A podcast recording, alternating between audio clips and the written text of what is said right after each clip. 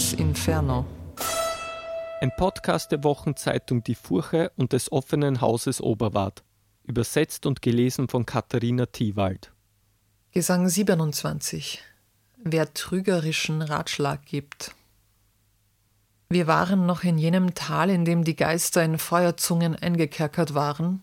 Odysseus hatte sich grad wegbewegt mit Diomedes.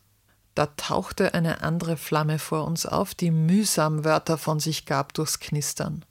Doch als die Wörter sich zur Flammenspitze durchgeackert hatten, hörten wir Ich hörte dich lombardisch reden, meine Sprache. Ich hoffe, du hast Lust, ein wenig hier zu bleiben. Wenn du gerade eben erst in diese blinde Welt gestürzt bist aus Italien, sag mir doch, ob in Romagna Krieg ist oder Frieden. Ich begann auch gleich zu sprechen. Deine Romagna ist und war nie frei vom Krieg, der den Tyrannen dort im Herzen sitzt. Doch als ich wegging, war noch keiner ausgebrochen. Ravenna steht, wie es seit vielen Jahren steht.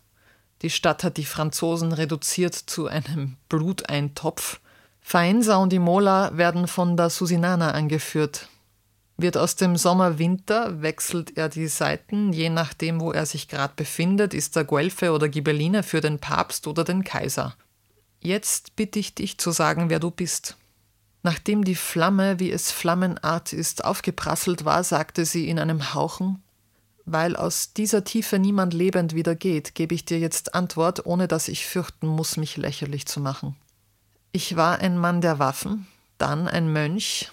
Ich glaubte, dass ich im Kloster meine Sünden büßen würde können. Und sicher wäre das wahr geworden, wenn nicht Papst Bonifaz VIII. Scheiß auf ihn mich rückverführt in meine Ursprungssünde hätte.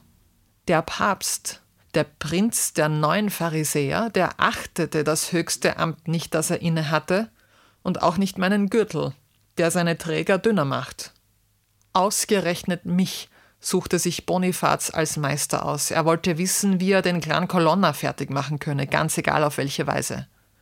Er fragte mich um meinen Rat, ich schwieg, weil das, was er mir sagte, mir wie besoffen vorkam. Er sagte dann, Hab keine Angst, ich spreche dich gleich hier und jetzt von deinen Sünden los als Vorschuss. Du zeigst mir, wie ich Penestrino in Schutt und Asche legen kann. Ich kann den Himmel öffnen und verschließen. Man sagt von guten Argumenten, dass sie stechen. Also sagte ich, Vater, da du mich von dieser Sünde reinwäschst, in die ich mich jetzt zweifellos begebe, höre. Das kurze Halten von Versprechen, die auf lange Zeit gegeben sind, wird dich auf deinem hohen Thron zum Sieger machen. Der heilige Franziskus kam, als ich gestorben war, und wollte mich nach oben holen, doch ein schwarzer Cherubim erklärte ihm, Tu mir kein Unrecht.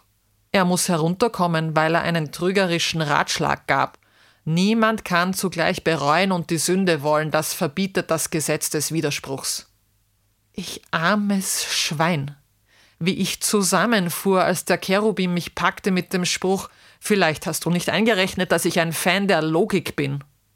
Also bin ich hier, verloren, wie du siehst, so, in diesem Flammenanzug und in Bitterkeit. Als sie ihre Rede abgeschlossen hatte, wandte sich die Flamme ab in Schmerzen und ließ die Spitze flackern.